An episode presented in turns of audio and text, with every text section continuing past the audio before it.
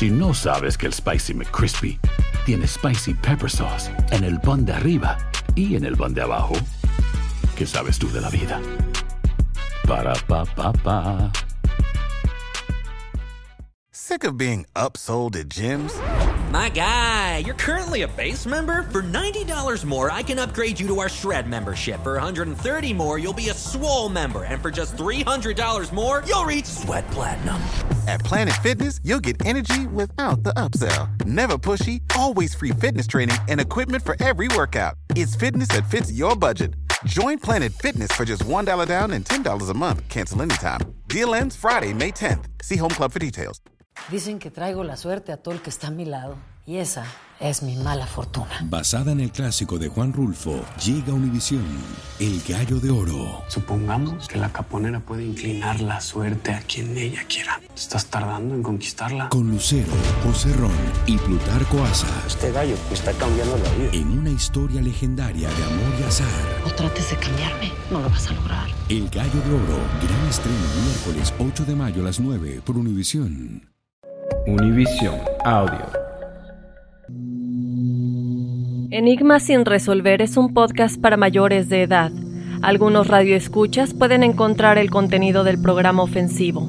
Se recomienda la discreción del radioescucha, especialmente para menores de edad. Soy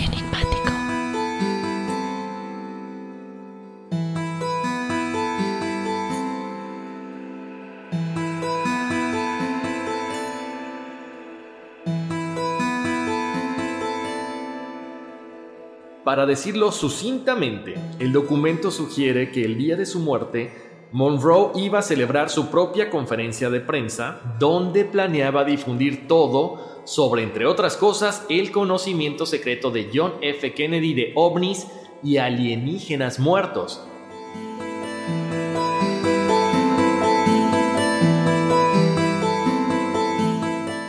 What was the top secret event that JFK told Marilyn about? How dare you!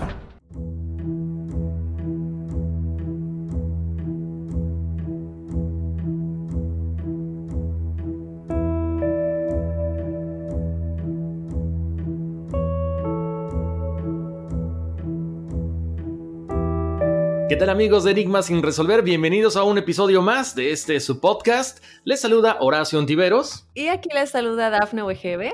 Como lo hemos este, mencionado durante este, estos últimos episodios que estamos todo el mundo en cuarentena, eh, meditemos, pensemos cosas positivas, eh, hay que estar informados de todo lo que está pasando, hay que tomar las medidas eh, que sean necesarias para, para tratar de evitar este contagio. Pero como lo comentaba eh, la vez pasada Ingrid, como lo hemos comentado Daphne, hay que elevar nuestras vibraciones para que estemos en sintonía como debe de ser. ¿Y de qué vamos a estar platicando el día de hoy? Bueno, pues el día de hoy tenemos un programa muy especial, ya lo habíamos comentado la vez pasada. Yo te digo algo, Daphne, la verdad que cuando ves a una estrella tan guapa, tan glamorosa, y, y, y la forma en la que fallece esta mujer que ahorita les vamos a decir, no me imaginaba que hubiera tanto, eh, tanta conspiración detrás de, de, del nombre de esta belleza. Eh, que bueno, además abarca todo lo que es una, ¿qué te gusta? Pues uno de los nombres más importantes, uno de los apellidos, que además se ha hablado mucho de que hay una maldición para esta, esta familia Kennedy, ¿no?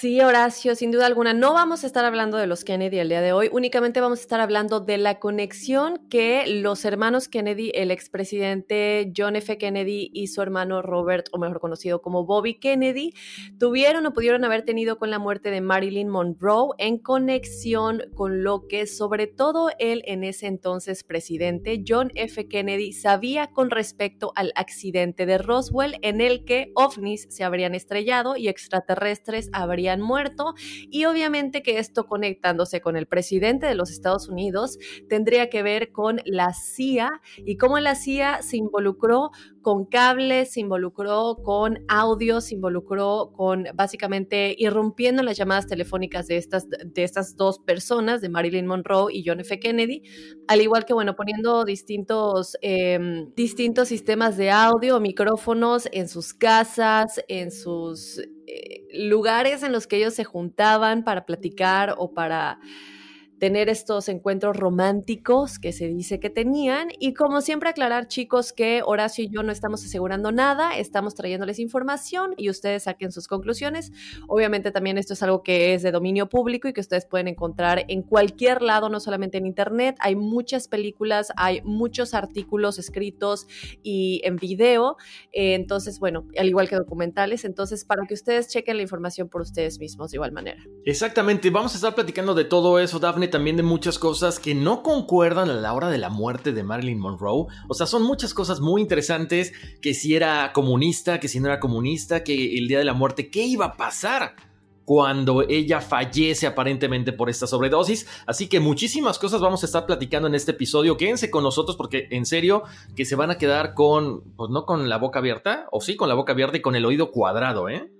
Así es, y también, bueno, como dices, no muchas cosas raras alrededor de su muerte, de lo que vamos a estar hablando, Horacio. Otra de las cosas que vamos a estar platicando igual es el ama de llaves, ¿no? O la mujer que de alguna manera vivía con ella y que la cuidaba, bueno, no la cuidaba de que la tuviera que cuidar de salud o porque estuviera mayor, sino que pues estaba con ella, le cuidaba la casa, le cocinaba y todo, todo lo que hace un ama de llaves. Y básicamente ella al principio dijo que no, que ella no había visto ni escuchado nada, que ella simplemente fue al cuarto y luego ella declara que, que sí que escuchó que Robert Kennedy se encontraba en la habitación con ella, que estaban peleando, que estaban gritando. Y otra cosa rara es que cuando la policía llegó al departamento o a la casa de Marilyn Monroe en Los Ángeles, em, esta ama de llaves estaba lavando la ropa. Después de reportar el cuerpo, lo primero que ve la policía cuando llegan es que ella está lavando la ropa, como que eso es, eh, primero que nada, no, no, es lo que haces, tu prioridad después de que ves a, Marilyn Monroe muerta, que es la persona con la que vives y trabajas. Y aparte, ¿por qué lavar la ropa? Es como evidencia, ¿no? Se sabe que no se debe tocar nada. Entonces se dice que ella podría haber sido una espía y que ahora ya en años más cercanos decide salir a la luz. Pero es algo de lo que vamos a estar eh, platicando y analizando de igual manera. E, exactamente, Daphne. Lo que tú mencionas, estas sábanas también que están cambiadas. Por ahí mucha gente ha salido últimamente a hablar acerca de esta situación cuando ya es demasiado tarde, ¿no? Pero bueno, ¿qué hay detrás de toda esta muerte? Lo vamos a ir platicando a lo largo de, este podcast. Y, algo que no podemos dejar de mencionar el día de hoy, Daphne, es eh, no solamente estas fotos que nos enviaron a, a nuestro Instagram acerca de la luna que bueno, son tendencia mundial, como siempre, los estamos, les estamos compartiendo, les estamos comentando lo que ustedes nos hacen llegar y también algo que es de dominio público, esta imagen de la luna ayer precisamente que fue último día de mes, donde, no sé, misteriosamente, por azares del destino, alguien toma esta foto y la comparan con una, una pintura, con eh, una obra eh, donde aparentemente es la misma mirada de Lucifer, así es, ¿no, Dafne? Así es, Horacio. Y es, es muy, digo, obviamente te, siempre hay estas fotos, ¿no? Lo vimos con el 911, lo de las Torres Gemelas, cómo salían fotos de que supuestamente la cara del diablo estaba en, en todo el, humo o, bueno, de alguna manera escombros que salían de los edificios. Ah, y esto es básicamente lo que está sucediendo. Obviamente la foto la vamos a publicar para que ustedes la vean eh, y juzguen por ustedes mismos. Seguramente muchos de ustedes también ya la habrán visto porque se está volviendo viral. Eh, y que nos dejen saber qué piensan. Eh, obviamente no queremos asustar. Yo desde mi punto de vista, sí, en efecto, esto es algo que va a cambiar la historia de la humanidad y que se va a quedar marcado en libros de texto y que se va a marcado, mm, quedar marcado en la historia, en los recuerdos de muchas generaciones por venir. Eh, así como nosotros sabemos de otras pandemias de las cuales hemos hablado, nosotros seremos historia para, para nuevas generaciones. Pero desde mi punto de vista también, a pesar de que es lamentablemente negativo en, en muchos aspectos, la Tierra y la humanidad están cambiando, Horacio. La Tierra se está limpiando de una manera impresionante. Em, estamos tratando de conseguir a una experta que predijo esto. Eh, de ser que ella acepte la invitación, ya les compartiremos su predicción en video y en audio, en la cual ella dice por qué esto es necesario, por qué será necesario, porque en ese tiempo obviamente todavía no pasaba y estaba hablando del 2020 y ella está hablando de que 2020 es 40 y que una cuarentena iba a ser necesaria y que la tierra se iba a limpiar. Dice cosas muy impresionantes que se asemejan a lo que estamos viviendo, Horacio, pero también dice que esto iba a ser muy positivo y que va a ser un nuevo capítulo por completo, no solamente para el planeta Tierra que se iba a limpiar de contaminación, los ríos, los animales, todo tipo de, pues, de nuestra madre naturaleza, de vida, nuestra madre naturaleza. Eh, de energías, pero también para nosotros en nuestra manera de pensar, que era el ingreso a una nueva dimensión, que íbamos a estar más cerca, gracias a esto, a la quinta dimensión, que es la dimensión del amor, y que ya hemos hablado de eso. Entonces, me parece tan... Eh, eh, no sé, no, impresionante. Eh, ojalá que sí, porque como dices, eh, esto no es para asustarnos, es simple y sencillamente un llamado de atención que el planeta tenía, que es como cuando tú te enfermas, ¿no? Es como que, ok, sabes que algo está mal, hay que depurarlo, hay que eh, eliminarlo y listo. Y, desgraciadamente, pues estábamos haciendo mal uso de todos esos recursos no renovables, la, parte del petróleo, la parte de la contaminación, como bien mencionas. Y, sabes que, Daphne, mucho se mencionaba siempre desde que entramos a la era de Acuario, eh, donde, eres, donde empieza esta, esta parte, donde todo el mundo eh, se vuelve mucho más humano, mucho más sensible, mucho más perceptivo y psíquico a la vez. Eh, no era para todos, mucha gente decía que no tenía tiempo porque es una cuestión de globalización, de mucho, de mucho correr, de mucha competencia. Y ahorita, si te das cuenta, todo mundo está tratando de pensar positivo, está tratando de, obvio, usar el, el, carro o el coche lo menos que se pueda porque es una cuarentena, pero como dices, a final de cuentas estamos eh, sacando algo muy positivo de esta situación, así que bueno, pues solamente nos queda decirles que, se queden con nosotros porque vamos a platicar de muchas cosas muy interesantes acerca de Marilyn Monroe. Bien lo mencionabas, Daphne, yo nada más lo quería dejar a colación. Vamos a hablar, obvio, de los Kennedy, pero no acerca de sus maldiciones y todo esto. No, no, no, vamos a estar hablando de la conexión que tuvo el accidente de Roswell, que es una, para los que no sepan les vamos a explicar bien qué sucedió, pero tiene que ver con un accidente de un objeto volador no identificado en el cual extraterrestres murieron aquí en la Tierra y el gobierno sabía de eso y como Marilyn Monroe sabía esa información porque el presidente se lo habría confiado por medio de esta relación amorosa que tenían y al ser de alguna manera rechazada, pues amenazó con decirlo y por eso la habrían asesinado, haciéndolo parecer un suicidio. Bueno, es una historia que ya les contaremos, pero antes le quiero decir a todas mis chicas enigmáticas que les tengo una muy buena noticia porque Dove tiene una nueva línea de antitranspirantes que ayudan a restaurar el tono natural de la piel de tus axilas en tan solo 21 días. Lo mejor, chicas, es que contiene fórmulas exclusivas con vitamina B3, un cuarto de humectantes y además proporciona 48 horas de protección contra el sudor y el olor. Dove Even Tone fue co-creado con mujeres reales como tú y como yo que experimentan un tono desigual en las axilas. Así que chicas enigmáticas, levanta los brazos y libérate con Dove Even Tone, la nueva línea de antitranspirantes de Dove. Bueno, pues así es como arrancamos Enigmas sin resolver. Vamos a una breve pausa y regresamos. Si no sabes que el Spicy McCrispy tiene Spicy Pepper Sauce en el pan de arriba y en el pan de abajo, ¿Qué sabes tú de la vida? Para pa pa pa. Dicen que traigo la suerte a todo el que está a mi lado. Y esa es mi mala fortuna. Basada en el clásico de Juan Rulfo, llega Univisión, El Gallo de Oro. Supongamos que la caponera puede inclinar la suerte a quien ella quiera. ¿Estás tardando en conquistarla? Con Lucero, José Ron y Plutarco Asa. Este gallo está cambiando la vida. En una historia legendaria de amor y azar. No trates de cambiarme, no lo vas a lograr. El Gallo de Oro, gran estreno miércoles 8 de mayo a las 9 por Univisión.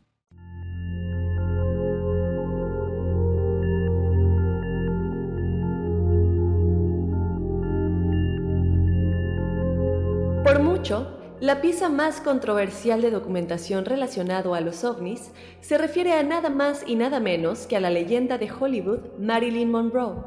Fue durante una conferencia de prensa en 1995 que Milo Speriglio, un autor de investigación ahora fallecido, que escribió tres libros sobre la muerte de Monroe, La conspiración de Marilyn, Marilyn Monroe, encubrimiento del asesinato, y Cripta 33, la saga de Marilyn Monroe, reveló el documento a la prensa mundial.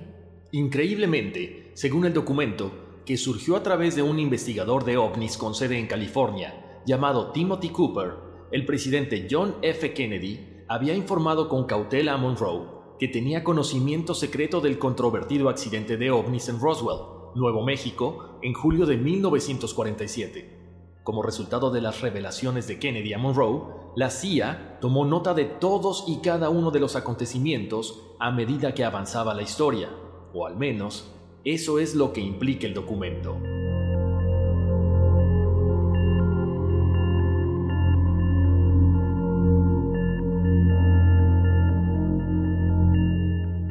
Tan, tan, tan. Así es, literalmente tan, tan, tan, porque, pues sí, ¿no? Es algo que obviamente no esperábamos eh, encontrarnos y básicamente, bueno, pues para darles un, un trasfondo de más que nada la muerte, ¿no? La actriz y modelo Marilyn Monroe, ella fue encontrada muerta en su casa de Los Ángeles el 5 de agosto de 1962, cuando tenía 36 años de edad. Supuestamente esto fue por una sobredosis, pero cuando nunca se descubrió obviamente una nota de suicidio, y no solamente eso, sino que también eh, los médicos forenses en la nota de defunción, en la carta de defunción, decía básicamente probable suicidio, que es algo muy raro. Para empezar, esto fue escrito con pluma porque no es algo que esté incluido en el formato que se tenía en ese tiempo de las causas de muerte de alguien. Entonces, ellos arriba de suicidio le escribieron con pluma probable y es algo que llamó mucho la atención, ¿no? Porque así se quedó, cuando el caso se cerró, se quedó como probable suicidio, lo cual quiere decir que nunca fue definido 100%, pero esto habría sido por una sobredosis. Se sabe obviamente que Marilyn Monroe sufría ataques de ansiedad, ataques de pánico, en ese tiempo pues estaba sufriendo obviamente el despido de, Century, de 20th Century Fox, que la tenía contratada como estrella de Hollywood. Eh, sin embargo, en ese tiempo ella acaba de ser despedida. De igual manera, su relación con ambos hermanos Kennedy, eh, que se sabe que tenía primero una relación amorosa con John F. Kennedy, luego con Bobby Kennedy, se podría decir que nunca abandonaron o abandonarían a sus esposas y le empezaron a ignorar. Entonces, se sabe que ella sí estaba medicada, eh, su psiquiatra dio declaraciones, pero aún así supuestamente se dice que las cantidades de medicamento o de droga, de, por decirlo de alguna manera, no drogas tal cual de cocaína y así, pero de los medicamentos que ya tenía en su cuerpo no era suficiente para haberla matado. Bueno, esa es una. Obviamente, después de todo esto y de las discrepancias que Horacio comentó al inicio en nuestra presentación del episodio que sucedieron alrededor de este caso, pues comenzaron a surgir diferentes teorías conspirativas eh, con respecto a la muerte de este gran ícono de Hollywood, ¿no? Diciendo que ella realmente habría sido asesinada. Entonces, bueno, vamos a explorar obviamente la teoría acerca de que ella tenía conocimiento del accidente de Roswell. Vamos a hablar que debido a esto el gobierno de Estados Unidos la hacía más que nada, pero este gobierno está encabezado por el presidente John F. Kennedy en ese tiempo, entonces la habrían tenido que eliminar haciéndolo parecer por un suicidio, ¿no? Pero para entender todo esto, primero tenemos que explicarles, chicos, para los que no sepan muy bien o no estén muy familiarizados con lo que fue el accidente de Roswell, pues ¿qué, de qué se trata. Así es, Daphne. Y bueno, cabe, cabe mencionar ahorita que comentas todo lo que es eh, siempre que tiene que ver con eh, medicamentos controlados, con drogas, con todo esto, ¿quién es el, principal culpable? Siempre le echan la culpa al doctor y al doctor no le pasa nada, ¿no? Ya lo estamos viendo ahorita con Marilyn Monroe, lo hemos visto con, eh, con Michael Jackson y en fin, una, una larga historia de, de celebridades que normalmente eh, aparecen eh, o aparentemente se suicidan con medicamentos controlados, nada más lo dejo a colación, pero efectivamente, Daphne, todo mundo conocemos como que el caso este tan famoso de Roswell, pero vamos a ahondar y, desmenuzar efectivamente cada una de las cosas que sucedieron para que ustedes tengan este antecedente y vean la importancia, precisamente, de lo que hemos comentado, de qué pasaría si Marilyn Monroe hubiera hablado acerca de este caso con toda la información que le habían dado los hermanos Kennedy. Bueno, ok, ya saben, este incidente de Roswell eh, es llamado incidente de Roswell. Esto ocurrió el 2 de julio de 1947, cuando este, este famoso eh, objeto desconocido se estrella en el rancho de Roswell, Nuevo México, y tras un amplio interés inicial de este, por este platillo volador o ovni como se le conoce ahora, eh, estrellado el ejército de los Estados Unidos declara que era simplemente un globo meteorológico convencional, como siempre se lavan las manos.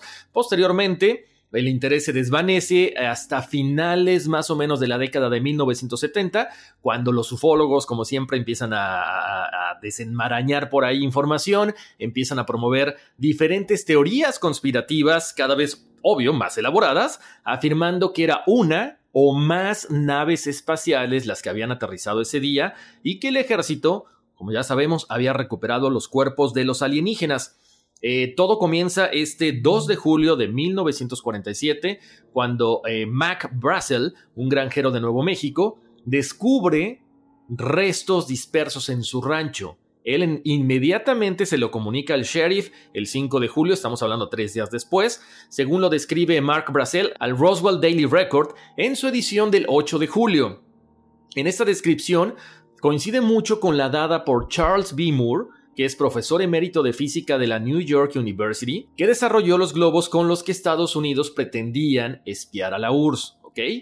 En los periódicos del 8 de julio se da el siguiente titular.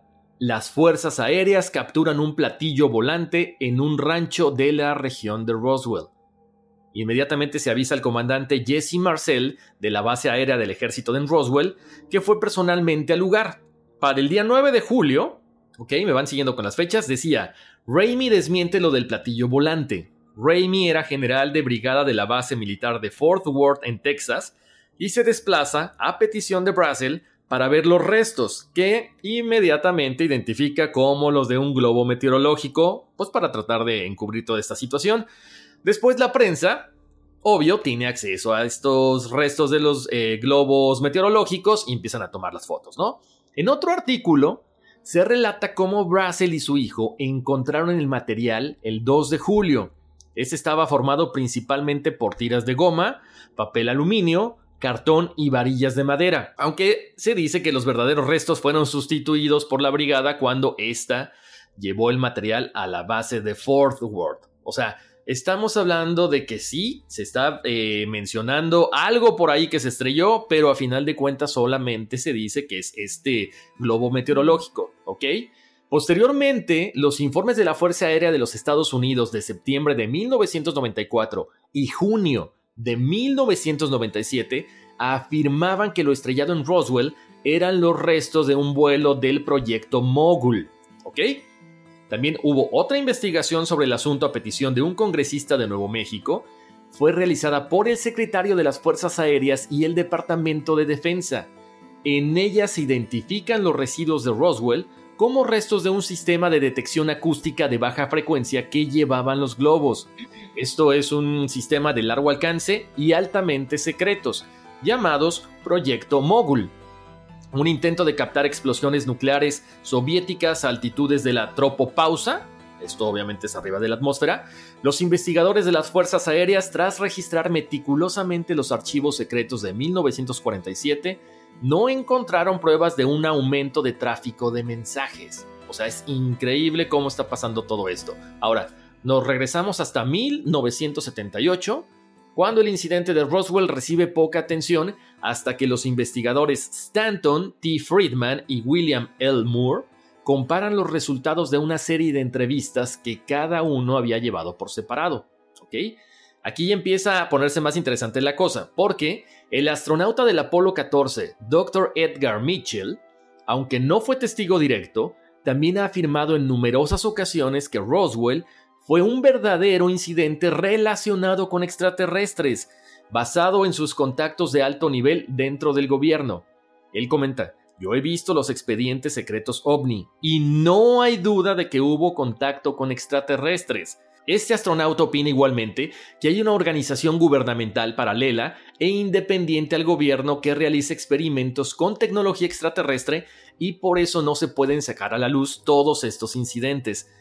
De hecho, un incidente similar que implica a mucho personal de la Fuerza Aérea en el Reino Unido en 1980 se le conoce como el incidente Rendlesham, que aumenta el interés por Roswell. Para muchos ufólogos, el caso Roswell es considerado uno de los acontecimientos ufológicos más importantes y el inicio de los encubrimientos, mientras que para los escépticos es solamente el caso más popular. La posición oficial del gobierno de los Estados Unidos desde el 2005 es que no había ocurrido nada de naturaleza paranormal o extraterrestre. El informe definitivo de la Fuerza Aérea es cuando el caso Roswell está disponible, así como la respuesta a dicho informe por parte de ufólogos que insisten en que el informe es falso. Tan, tan, tan. Changos. Y bueno, Horacio, sí, no, esto está muy intenso. Obviamente ya sabemos que no es algo que van a decirnos abiertamente, entonces esto siempre va a ser, no fue un accidente de un, como dice Horacio, globo meteorológico u otras cosas que no nos van a decir si fue un objeto volador no identificado, ¿no? Sin embargo, chicos, algunos ufólogos ya han argumentado que una nave alienígena es obviamente lo que se estrelló cerca de Roswell y no solamente es lo que ellos argumentan, también son las pruebas que han salido a la luz, no solamente por parte de sus investigaciones, pero también por medio de documentos directos de la CIA que muchos de ellos han recibido, uno de ellos en especial que es el que recibió un documento de la CIA oficial por parte de un de la CIA, de la CIA, confiable fuente de alguna manera, que es la que decía que Marilyn Monroe sabía de todo esto y que lo iba a decir, ¿no? Pero bueno, antes de adentrarnos en eso, muchos de estos informes y muchos de los resultados de estas investigaciones ufológicas, perdón, dicen que se recuperaron en efecto varios cadáveres de origen extraterrestre, ¿no? Y bien lo escuchábamos con Ingrid Child en nuestro episodio anterior, si no lo han escuchado, ella básicamente nos dijo de la conexión entre ángeles y extraterrestres. Y aquí digo, me parece importante mencionarlo porque ella nos habla de una visión que tuvo hace unos años.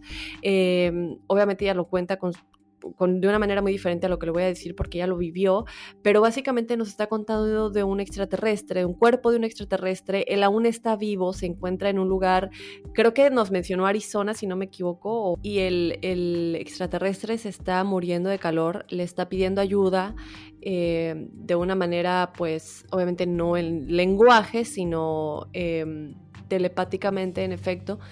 Entonces, bueno, aquí nos damos cuenta de que sí, ¿no? Realmente muchos extraterrestres están aquí también secuestrados por nosotros, ¿no? Pero bueno, en este caso obviamente se encuentran los cadáveres de origen extraterrestre y de otra manera igual, Horacio, se ha postulado que si Roswell fuera de verdad un accidente extraterrestre, como muchos insisten, algunos especialistas de ovnis eh, argumentarían pues que el gobierno de Estados Unidos sabe que los extraterrestres visitan hasta el día de hoy la Tierra desde al menos 1947, pero todavía obviamente no, no, nos lo van a admitir e incluso algunos grupos postulan que habría una conspiración del ocultamiento extraterrestre. El gobierno estadounidense está actualmente en posesión de tecnología alienígena. Esto es lo que se dice, ¿no? Eh, también por eso hay varios programas, bueno, yo estaba viendo varias entrevistas de Jimmy Kimmel, no sé si están familiarizados con este programa de Jimmy Kimmel, que lo pueden buscar, es J y latina M M Y Kimmel con K y doble M, em, y tiene varias entrevistas que salen en una de que, bueno, con respecto a este tema, ¿no? En una de esas entrevistas está entrevistando a Barack Obama, en otra de esas entrevistas está entrevistando a eh, una entrevista ya muy vieja, si no me equivoco, con Clinton, em, y eh, cuando él menciona el tema extraterrestre, cuando él menciona el accidente de Roswell, cuando él menciona la zona 51, se les ve como el cambio en sus caras, se les ve esta eh, ¿cómo decirlo? No es un tema prohibido de alguna manera.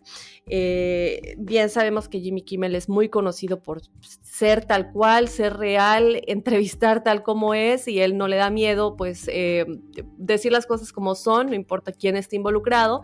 Y esas entrevistas son muy peculiares en ese aspecto, ¿no? Es algo que me llamó mucho la atención y quería traer a la luz. Pero bueno, entonces, Horacio, otra de las cosas que nos llamó la atención mientras hacíamos nuestra investigación es que los motivos por los que el gobierno obviamente nos estaría guardando este secreto inicialmente desde que sucedió el accidente, pues son evidentes, ¿no? Primero es que obviamente los altos funcionarios del gobierno probablemente temen que una situación de pánico general al dar a conocer que existía una posible amenaza extraterrestre, como ocurrió o habría ocurrido en 1938 con una emisión de radio de la Guerra de los Mundos.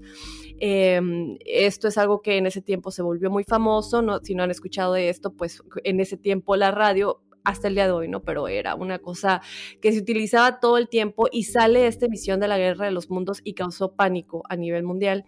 Esta hipótesis también barajaba con la real autopsia realizada supuestamente en 1947 estos cuerpos extraterrestres capturados, definiendo que el gobierno quería ocultar datos por estar desarrollando nuevas tecnologías, Horacio, y aseguraban que los extraterrestres estaban vivos antes y durante la autopsia. Ahora, Obviamente nosotros, si no me equivoco, hace poco eh, Horacio también publicabas una foto acerca de, bueno, si este es el pánico que está causando, em, creo que si no me equivoco era acerca del coronavirus, imagínense si nos dijeran de los extraterrestres, ¿no?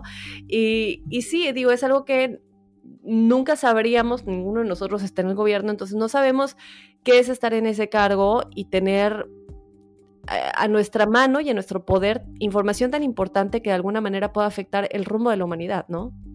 Exacto, además volvemos al punto, Daphne, muy, muy, muy importante lo que mencionaste, porque es información, digo, mucha gente se dice que tiene contacto, mucha gente se dice que eh, nos van a ayudar, bla, bla, bla, pero sí, efectivamente, podrías causar algo a nivel internacional, un conflicto de intereses, eh, una histeria colectiva, que bueno, pues a final de cuentas no sería lo más conveniente para la situación en la que estamos viviendo, pero bueno, ya que dejamos bien claro acerca eh, de la situación con este avistamiento y con esta captura de la nave y de los alienígenas en Roswell. Ahora sí es importante, vamos a ir poco a poco adentrándonos ya en lo que es la vida de Marilyn Monroe, eh, John F. Kennedy y Roswell, ¿ok? Lo habíamos dicho en la narración del principio. Este señor Esperiglio era un autor de investigación. Él escribe tres libros acerca de la muerte de Marilyn Monroe o Monroe, quien revela un documento supuestamente revelador de lo que Marilyn Monroe sabía acerca del accidente de Roswell. Gracias a lo que el presidente John F. Kennedy, con quien mantenía estas relaciones escondidas, le, le confiesa en, pues en privado, ¿no? Este investigador declara lo siguiente en una de sus conferencias de prensa. Dice así, tenía el documento probablemente a unos dos meses antes de hacer algo con él.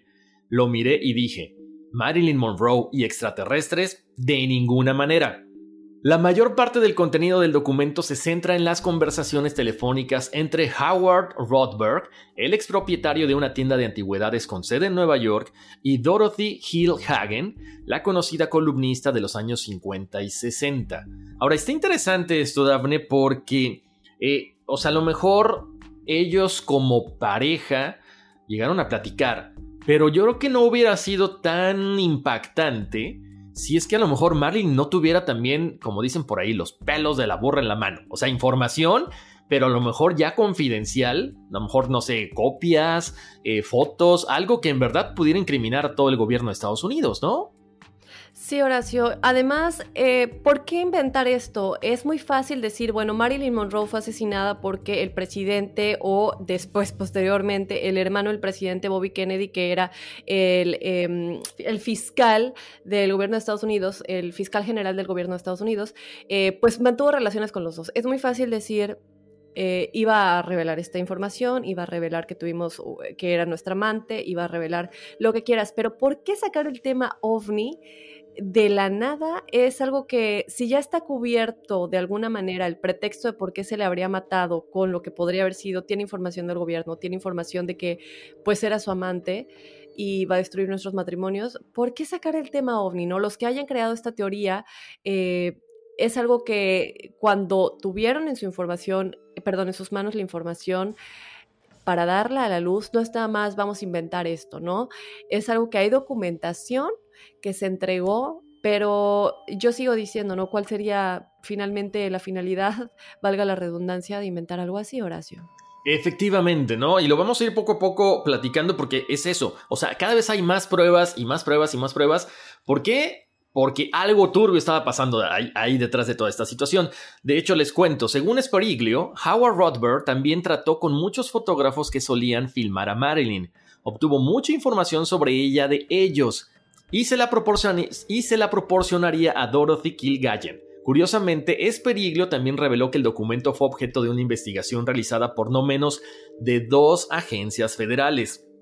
Cuando sale a la luz todo este documento, Vicky Ecker, que entonces era editora de la revista UFO o UFO, dijo, para decirlo sucintamente, el documento sugiere que el día de su muerte, Monroe iba a celebrar su propia conferencia de prensa, donde planeaba difundir todo sobre, entre otras cosas, el conocimiento secreto de John F. Kennedy de ovnis y alienígenas muertos. O sea, cada vez está tomando más fuerza y más sustento.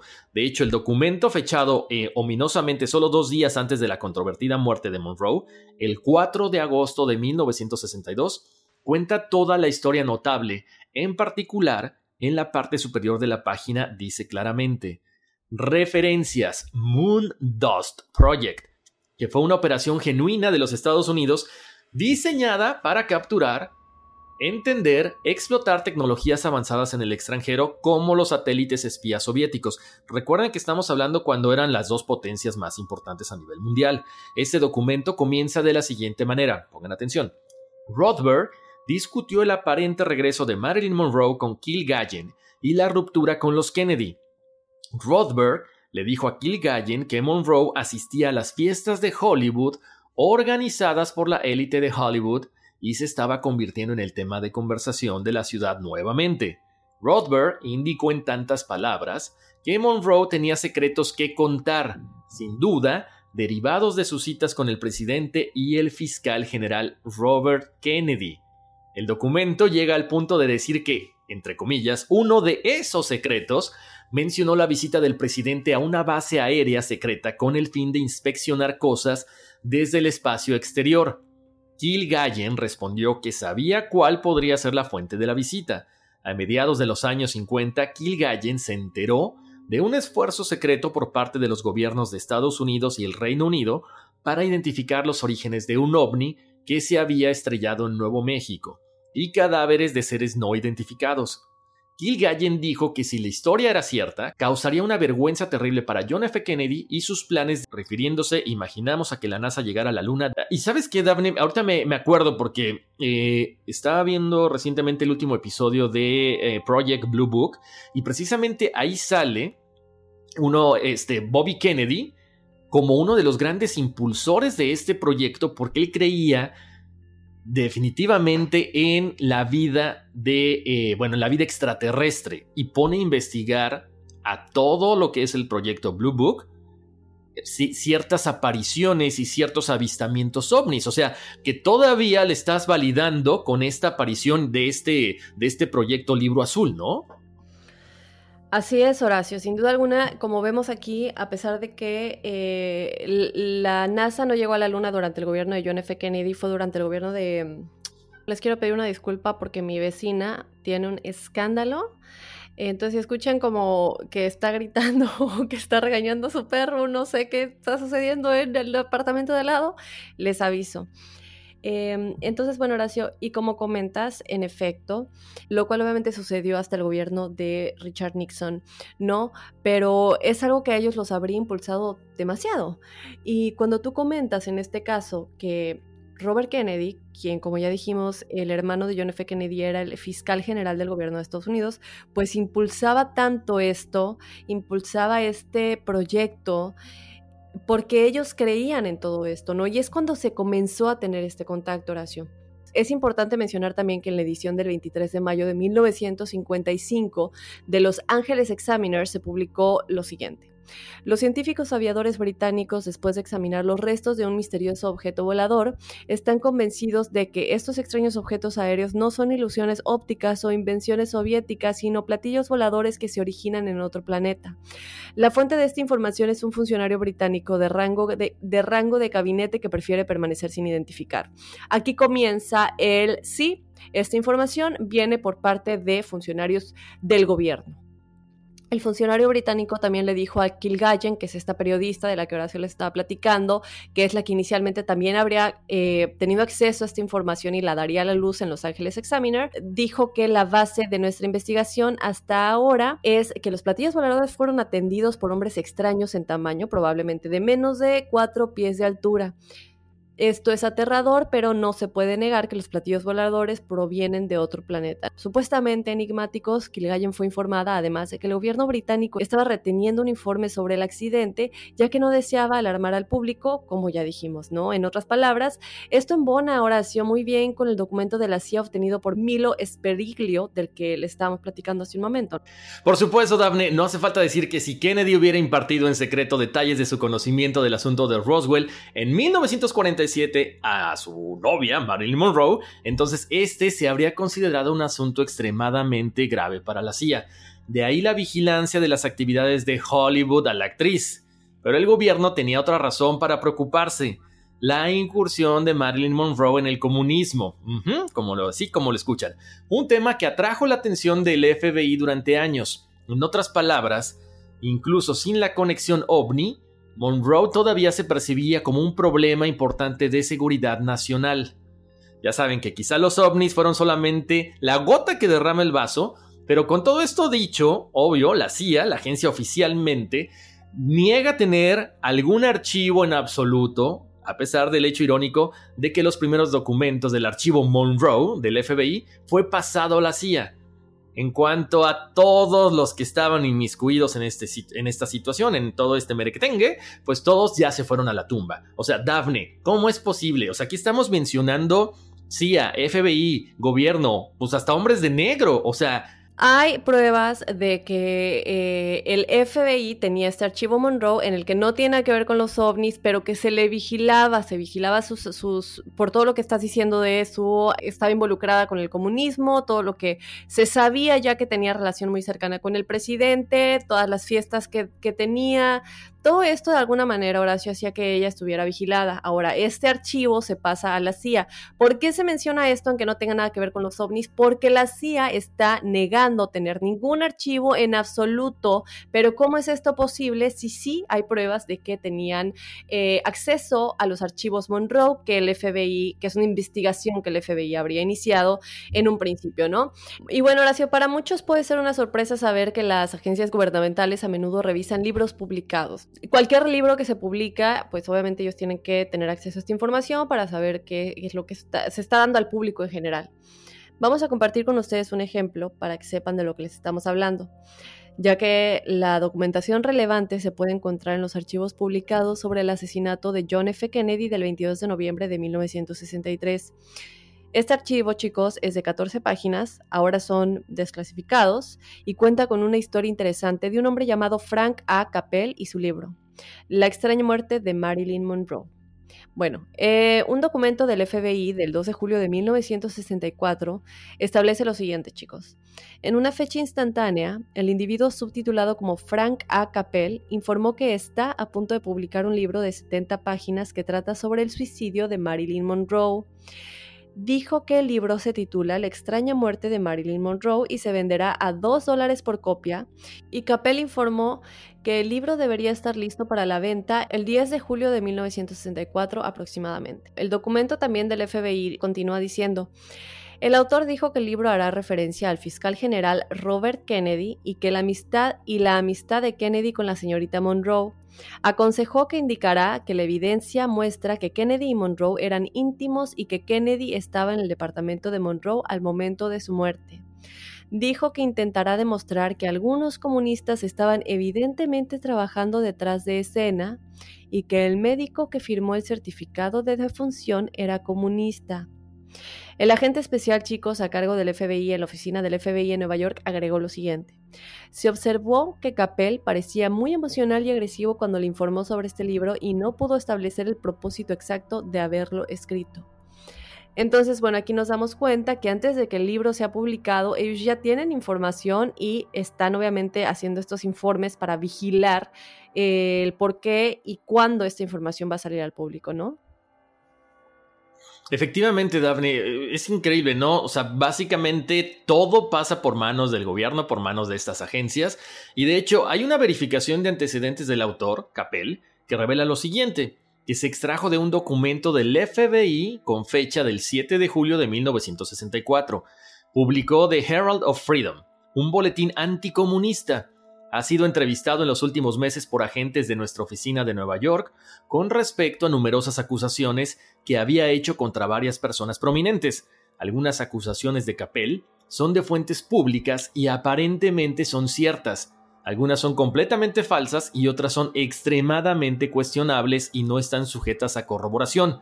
Capel se ha negado sistemáticamente a divulgar sus supuestas fuentes a nuestros agentes la alegación anterior sobre el fiscal general, o sea, Robert Kennedy, ha circulado anteriormente y ha sido calificada como falsa, ya que el fiscal general estaba en San Francisco con su esposa en el momento en que Marilyn Monroe se suicidó. Así dice el texto. El documento concluyó, se recomienda que la carta adjunta se envíe al fiscal general para informarle de la publicación prevista del libro anterior. Efectivamente, el mismo día, el fiscal general Kennedy fue informado sobre Capel y su próximo libro. Les cuento, una semana después, enigmáticos, el FBI tenía en su poder una copia del libro de Capel. Un agente del FBI preparó un documento que escribió lo siguiente en su contenido. Dice así, la oficina de Nueva York nos ha proporcionado una copia de este libro de 70 páginas. El libro afirma que la participación de la señorita Monroe con Kennedy era bien conocida por sus amigos y reporteros en el área de Hollywood, pero nunca fue publicitada. Se alega que hay llamadas telefónicas de persona a persona, testigos vivos, grabaciones en cinta y ciertos escritos para dar fe de la cercanía de su amistad. Smith también agregó, el autor sugiere que la señorita Monroe se hizo creer que sus intenciones eran serias y que Kennedy había prometido divorciarse de su esposa y casarse con ella. Cuando no lo hizo, ella amenazó con exponer su relación, lo que habría arruinado sus aspiraciones presidenciales. Fue entonces cuando Kennedy decidió, entre comillas, tomar medidas drásticas. Este documento de Smith continúa diciendo, Kennedy usó la conspiración comunista, que se usaba con bases científicas, cómo lograr hacer que un asesinato pareciera suicidio, para deshacerse de sus enemigos, en este caso para deshacerse de la señorita Monroe, haciendo que su asesinato pareciera efectivamente un suicidio. Esto podría haberse logrado sin gran dificultad, señala la autora, porque su médico personal, el doctor Hyman Engelberg, era comunista, como lo mencionabas, Daphne. Sí, nada más aclarar porque nos perdemos a veces y yo entiendo que cuando decimos Kennedy muchos automáticamente van a pensar en John F. Kennedy. Estamos hablando de Robert Kennedy, el hermano. Ahora, em, obviamente estos dos, yo no sé si los dos están en relación, en de acuerdo con la CIA, vamos a hacer esto. Estamos dando poco a poco desmenuzada la información que tenemos. Pudo haber sido uno o la otra, eso nunca lo vamos a saber. Eh, y bueno, otra cosa que ya habíamos dicho de la ama de llaves al principio, les voy a explicar un poquito qué sucede aquí. Al principio ella dijo que eh, ella le fue a tocar al cuarto y en efecto ella estaba sin responder, entonces abre la puerta y la ve pues muerta, llama a la policía, reporta el hecho y pues ya no, pasa lo que ya sabemos, se estipula, se dice que es un suicidio, etcétera. Em, ahora, ¿qué pasa con la información que sale a la luz más recientemente? Es lo que les dije. Primero que nada, eh, se dice que ella era una informante secreta del gobierno. Obviamente no lo sabía Marilyn, eh, está bajo sus servicios y vive con ella. La otra es que cuando llega la policía, cuando llegan los investigadores, eh, la ama de casa está lavando la ropa, ¿no? Está lavando sábanas, está lavando... Y esto, pues ya de entrada es muy extraño porque es sentido común que no vas a tocar la, pues la evidencia, ¿no? Afectar o manipular de alguna manera.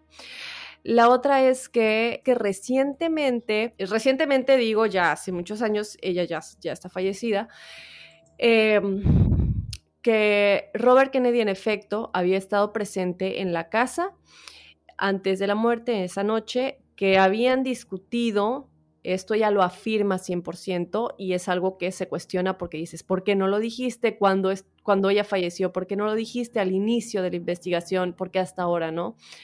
Y al final, pues, él terminó yéndose y Marilyn se quedó en su cuarto llorando. ¿Por qué no lo dijo? Nunca lo vamos a saber. Y también de qué discutían, ¿no? ¿Por qué se alteraron tanto? ¿Por qué se calentaron tanto los ánimos? ¿Por qué se escucharon tantos gritos? ¿Cuál era esa información que supuestamente Marilyn había amenazado en decir? Entonces, bueno, eso se los dejamos al juicio de ustedes, que nos dejen saber qué piensan, que nos dejen saber si ustedes se encuentran alguna nueva información que no hayamos mencionado, porque siempre es bueno también escuchar de ustedes. Claro, oye Daphne, aparte, ¿sabes qué? Digo, durante la investigación, eh, bien mencionas, ¿no? Hay diferentes teorías, hay muchísimos audios, hay muchísimas eh, opiniones de diferentes personas, pero también lo que, lo que yo estaba revisando ayer ya, ya entrada la noche, porque con esto, esto de la cuarentena de repente uno no puede dormir. O sea, hay cosas que eh, efectivamente no tienen una lógica, ¿no? me encontré un documento que decía que cuando los forenses están revisando el cuerpo de, de, de Marilyn, ellos encuentran el estómago vacío, o sea, no hay ninguna pastilla en el estómago. Entonces dices, bueno, a ver, o sea, si ella se suicida supuestamente con estas pastillas, ¿por qué a la hora de, eh, de que los forenses empiezan a analizar el cuerpo no, no encuentran nada? Esa es una de las cosas. Otra, decían que por qué el cuarto estaba ordenado y no había pastillas tiradas, porque normalmente la gente que, eh, ha tratado de suicidarse, eh, algunos casos, lo quiero mencionar, no siempre, como que siempre terminan, o a lo mejor son las imágenes que muestran, terminan las pastillas en el piso porque se meten todo el, bonche o el, puño de pastillas a la boca. Entonces hay ciertas cosas que efectivamente, ¿no? otra de las cosas que también yo estaba, este, estaba leyendo decía, ¿por qué aparentemente Marilyn Monroe tenía golpes, tenía moretones en el cuerpo y aparentemente también, entre comillas, lo aclaro, dicen por ahí que, que tenía una costilla rota, o sea, forcejeó con alguien, estos moretones eran de algún, algún encuentro anterior, de algún golpe recibido, o, o fue el día en que ella aparentemente se suicida. Bueno, eh, sí, aclarar rápidamente. El estómago, eh, yo lo que vi es que las pastillas o los, los restos de medicamento estaban ya en los intestinos. Yo sí vi que un médico que examinó los reportes decía que se habían encontrado estas sustancias en los intestinos, sin embargo que no era suficiente para matarla. Y lo de los golpes, sí, yo vi una foto de perfil del cadáver, que la podemos publicar, eh, y sí se le ve la cara en efecto con manchas negras, pueden ser moretones, pueden ser efectos de composición, no estoy segura cómo funcione ese proceso.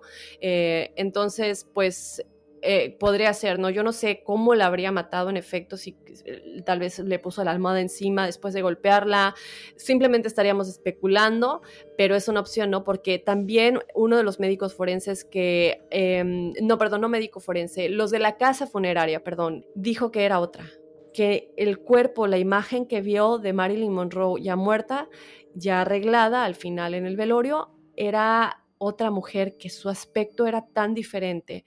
Entonces, bueno, no hay imágenes públicas de ya ella en el velorio, en el ataúd, eh, maquillada, pero sí te deja, sí te deja pensando, ¿no? Porque como dices, ¿por qué tiene estas marcas en la cara si se tomó las pastillas? Ahora, como tú también mencionas, los, las pastillas, no había pastillas, estaban los botes en su, en su buró, cerrados, en orden, normal, y bueno, sí son demasiados medicamentos y distintos. Y sí, como ya dijimos, el psiquiatra dice que sí se las prescribió porque estaba teniendo muchos ataques de ansiedad. Como dijimos, le acababan de despedir de 20th Century Fox, le acaba, acaba de terminar esas relaciones. Digo, al final todos son especulaciones, pero creo que es importante dejarles todas y cada una de las versiones, o casi todas y cada una de las versiones que se asemejan a esta teoría, pues para que ustedes saquen sus conclusiones, ¿no? Y, nos e, dejen saber. Exacto. Oye, Daphne, fíjate, por cierto, también, este, ahorita me, acaba de mandar mi primo una, una, versión, otra versión, pero no, no, digo, la voy a comentar porque no le he podido revisar, me lo acaban de mandar ahorita. Si, si no les importa, se las voy a compartir. Dice que en el 2015, un policía, no viene el nombre claramente, Norman, Norman no sé qué cosa, dice, chécate nada más, esto está increíble. Declara que entra al cuarto de Marilyn Monroe, él, junto con otros agentes de la CIA, y le inyecta directamente al corazón esta sustancia que se llama Nembutal, que es lo que provoca la muerte a la actriz. Pero ¿quién dijo eso? Según esto, un policía, según un policía en el 2015 declara que él fue el que entró y básicamente él, él, es el que la mata, le inyecta este, este, esta sustancia, Nembutal. O sea, eh, dice, me mandan aquí un nombre que aparece como Norman Hodges lo vamos a buscar. Solamente lo quería comentar, Dafne. No, esto no está, no lo, no lo pudimos este, investigar porque me lo acaban de mandar ahorita. Entonces no lo, no, lo hemos podido corroborar hasta el momento, Dafne. Pero dice, el policía en el 2015, el policía Norman Hodges, declara que él entra al cuarto de Marilyn Monroe junto con otros agentes de la CIA y le inyecta al corazón Nembutal, lo que provoca la muerte de la actriz. Esta teoría yo no la había escuchado. Me acabo de quedar sorprendido. Wow, y tenemos un poquito más, Horacio, pero antes de continuar, yo le quiero decir a todas mis chicas enigmáticas que les tengo una muy buena noticia, ya que Dove tiene una nueva línea de antitranspirantes que ayudan a restaurar el tono natural de la piel de tus axilas en tan solo 21 días. Lo mejor, chicas, es que contiene fórmulas exclusivas con vitamina B3, un cuarto de humectantes y además proporciona 48 horas de protección contra el sudor y el olor. Dove Vinton fue co-creado, chicas, por mujeres reales como tú y como yo que experimentan un tono desigual en las axilas. Así que levanta los brazos conmigo y libérate con Dove Vinton, la nueva línea de antitranspirantes de Dove. Bueno, vamos a ir a una breve pausa. Regresamos con más de este caso acerca de la muerte de Marilyn Monroe y el caso Roswell. Si no sabes que el Spicy McCrispy tiene Spicy Pepper Sauce en el pan de arriba y en el pan de abajo, ¿qué sabes tú de la vida? Para, pa, pa, pa. Dicen que traigo la suerte a todo el que está a mi lado. Y esa es mi mala fortuna. Basada en el clásico de Juan Rulfo, llega Univisión, El Gallo de Oro. Supongamos que la caponera puede inclinar la suerte a quien ella quiera. ¿Estás tardando en conquistarla? Con Lucero, José Ron y Plutarco Asa. Este gallo está cambiando la vida. En una historia legendaria de amor y azar. No trates de cambiarme, no lo vas a lograr. El Gallo de Oro, gran estreno miércoles 8 de mayo a las 9 por Univisión. Bueno, estamos de vuelta aquí en Enigma sin resolver, enigmático, seguimos hablando de la misteriosa muerte de Marilyn Monroe y el caso Roswell, y tenemos por acá más información, ¿ok? Nuevas revelaciones, cosas que están saliendo, cosas que, bueno, todavía como que alimentan más todas estas teorías conspirativas, y antes de lo que sería el cumpleaños número 94 de la actriz, las explosivas afirmaciones han vuelto a surgir. En el documental del 2017 On a Knowledge del doctor Stephen Greer, afirmó haber recibido un resumen secreto de una conversación telefónica entre Marilyn y el ex fiscal general Robert Kennedy, Bobby Kennedy, fechado solo dos días antes de su muerte. La pareja, que supuestamente, ya saben, estaba involucrada sentimentalmente, habría estado vigilada por los funcionarios del gobierno, quienes checaban sus conversaciones telefónicas para asegurarse de que no iba por ahí a revelar ningún secreto. Este documento que Greer describió como una orden de muerte se tituló Project Moon Dust, una frase que el doctor afirmó que fue utilizada por la CIA para hablar sobre proyectos de ovnis. En este documental del 2017 explicó cómo se menciona la visita del presidente con Marilyn a una base aérea secreta con el fin de inspeccionar cosas desde el espacio exterior. Como lo comentábamos anteriormente, pero ahora esta es otra fuente. ¿Será que cuando el río suena agua lleva? Bueno, se dice que no cree que estén hablando de meteoritos, agregó. Greer creía que la referencia al espacio exterior y la visita con John F. Kennedy se referían al accidente de Nuevo México de Roswell en la década de 1940, tal como en los 60 se había especulado. Después de la muerte de Monroe, Greer afirma que le entregó el memorando de alto secreto por un hombre cuya familia ayudó a iniciar la Agencia de Seguridad Nacional. Dr. Greer declaró que incluso tuvo el documento verificado por un funcionario gubernamental de alto nivel. El doctor también ha declarado que fue una situación trágica porque era una actriz que no entendía el estado de seguridad nacional y la crueldad de aquellos que quieren guardar este tipo de secretos. En su sitio web agregó que fue asesinada, entre comillas, por el descubrimiento. Jonathan Liu, portavoz de la CIA, descartó las afirmaciones de la nota confidencial. Él dijo, tales afirmaciones son infundadas y no merecen una consideración seria. Bueno, pues ahí está la información, Daphne. Como siempre, pues eh, cuando estamos hablando de gobierno, pues pensamos que muchas veces se llegan a, cubrir muchas cosas. ¿Sabes qué? Esto me parece como una de esas películas de, de espías, ¿no? Donde la mujer, esta siempre es una mujer muy guapa, pues pone como que en, en tela de juicio, en jaque, a todo un país. ¿Por qué? Porque por su cara, por el cuerpo, eh, no estoy cosificando ni mucho menos estoy hablando de una película. O sea, tiene acceso a mucha información. Si te das cuenta, es, es, complicado cuando estás ya hablando de una pareja de hermanos compartiendo el amor por una misma mujer. Entonces, ¿qué hay detrás de todo esto? Hay muchísimas teorías conspirativas y, bien mencionas, Dafne. Creo que esto da para mucho. Yo creo que eh, los enigmáticos ahorita nos, que nos están escuchando decir, sabes que yo tengo esta teoría, yo tengo otra teoría, yo escuché otra cosa, que nos lo dejen saber porque esto da para muchísimo, este, da mucho de qué hablar. Claro, aparte yo creo que es importante aclarar, yo soy fan de Marilyn, eh, para los que me sigan ya habrán visto que tengo un cuadro enorme de ella en mi departamento y algo que creo que es importante dejar allá afuera es que Marilyn Monroe, a pesar de que ella tenía esta imagen de la güera tonta que únicamente lo que tiene su cuerpo, su sensualidad. Ella era una mujer muy inteligente, era una mujer muy, muy inteligente que tenía puntos de vista firmes y fuertes con respecto al gobierno, con la justicia, que ella quería dejar eso allá afuera y de alguna manera, pues aunque sí le funcionó al principio, sí llegó a cansarse un poco de tener esa imagen y ella quería que su voz se escuchara, ¿no? Súmale a eso la frustración de no tener el, amor de la persona a la que quieres. Entonces, em, pues qué mujer, qué mujer tan fuerte que nos marca, yo creo que a todos un poquito.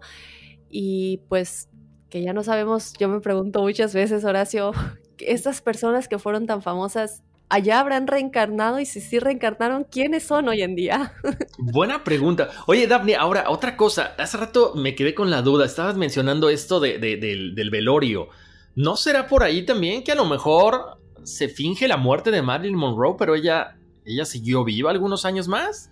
Ay, me encanta, Horacio, que siempre traes a la luz como nuevas que dobles y todo esto, ¿no? Me encanta, no, yo no creo eso. Podría ser, yo no lo creo. Yo tampoco, lo que pasa es que ahorita me, me, hizo así como que un poquito de ruido, porque dije, bueno, pues si no hay una, una imagen, o sea, vemos las fotos de cuando ella fallece que son eh, sí se ve que es eh, aparentemente ella, ¿no? Es muy similar la, foto de la persona fallecida con la foto que, que siempre circuló por, los, eh, por todos los periódicos y el glamour y todo. Pero no sé, ahorita me quedé con la duda, dije, bueno, pues a lo mejor la, la protegieron, a lo mejor fingieron la muerte de ella, a lo mejor dijeron, ¿sabes qué? Cállate, te desaparecemos y te vas a vivir a tu rancho o a tu isla tranquilamente. Pero bueno, se me ocurre ahorita una, una cosa medio loca que, que yo creo que es por la cuarentena. Lo de, mm, ¿cómo se llama lo de los testigos protegidos? Ah, claro, sí, sí, sí. O sea, básicamente te cambian tu identidad, ¿no? Te mueres y te ponen una identidad y te operan y, y pasas a... Y que para... Y que para las personas debe ser tan difícil, Horacio, porque imagínate que tú te enteraste de algo, por lo que sea, y el gobierno te tiene que proteger, pero lamentablemente tu familia no puede saber que sigues vivo. Imagínate el dolor de saber que tu familia está sufriendo, pero no puedes decir que sigues vivo porque te mueres o, ¿sabes? Sí, claro, pones en peligro a toda la gente, ¿no? Porque es lo que dicen, o sea, renuncias básicamente a todo lo que fue tu vida anterior. Bueno, una Es ese programa de... De testigos, este, sí, Efectivamente, sí, así como mencionas, Daphne, sí, tal cual. Bueno, pues bien interesante. Eh, bueno, ahora, ¿sabes qué? Pues habrá que, ver, a lo mejor por ahí, cuando todo esto... Eh, bueno, una de las cosas, bueno, habrá que ver, Daphne, porque ves que una de las cosas que quería también el presidente Trump era abrir todo lo que son los archivos, este tipo de archivos secretos para, para que todo el mundo tuviera acceso. ¿Algún día tendremos acceso a todo esto que el FBI y la CIA nos estaban, nos han estado escondiendo? Pues sí, yo creo que sí, Horacio, porque vemos que documentos que antes eran eh, secretos o que no eran de dominio público, cuando pasan los años o cuando eso ya se queda como en el olvido un poco, ya se cambia el nivel de seguridad de estos documentos. Entonces, yo creo que sí, a lo mejor no va a ser pronto, pero yo creo que sí, en algún punto esos documentos se, salen a la luz. Puede ser que en una generación en la que nosotros ya no estemos como Horacio y Dafne, pero sí, porque digo, hay ciertos documentos hoy en día que son clasificados de seguridad con el 100% y luego esa clasificación cambia. No estoy segura cómo ellos tomen esa decisión de cambiar la clasificación de seguridad, pero sí sucede. Efectivamente. Bueno, pues esperemos que esta, estas teorías conspirativas acerca de todo lo que es la vida de Marilyn Monroe les haya gustado. Pues desgraciadamente, eh, bueno, pues ya se acabó desgraciadamente se acabó. Pero como siempre, Dafne, decirle a toda la gente, a todos los enigmáticos que nos están escuchando, que bueno, pues descarguen, aprovechen la cuarentena, aprovechen este tiempo para reescuchar todos los episodios de Enigma sin resolver. Vayan, descárguenos en Apple Podcast, Google Podcast, en Spotify, en cualquiera de sus plataformas favoritas. Descárguenos, pasen la voz porque eh, de repente es bonito volver a escuchar algunos de los podcasts y seguir sacando más teorías y que se suscriban para que les llegue la notificación de que hemos publicado un nuevo episodio. Y también que nos sigan en las redes sociales, Horacio, estamos en Facebook e Instagram como Enigmas sin resolver. Y bueno, si ustedes nos quieren escribir con sus testimoniales, pidiéndonos su numerología, eh, simplemente para mandarnos una foto, como nos las han mandado a través de las redes sociales también, nos las pueden hacer llegar a través del correo electrónico, es enigmas.univision.net. Y Dafne, vámonos, que aquí espantan. Uy, sí. Soy enigmático.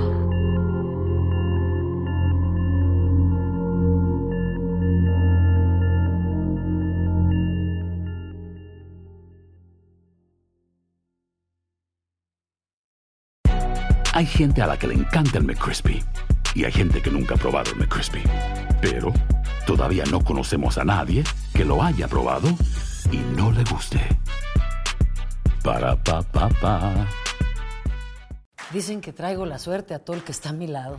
Y esa es mi mala fortuna. Basada en el clásico de Juan Rulfo, llega Univisión, El Gallo de Oro. Supongamos que la caponera puede inclinar la suerte a quien ella quiera. Estás tardando en conquistarla. Con Lucero, José Ron y Plutarco Asa. Este gallo está cambiando la vida. En una historia legendaria de amor y azar. No trates de cambiarme, no lo vas a lograr. El Gallo de Oro, gran estreno miércoles 8 de mayo a las 9 por Univisión.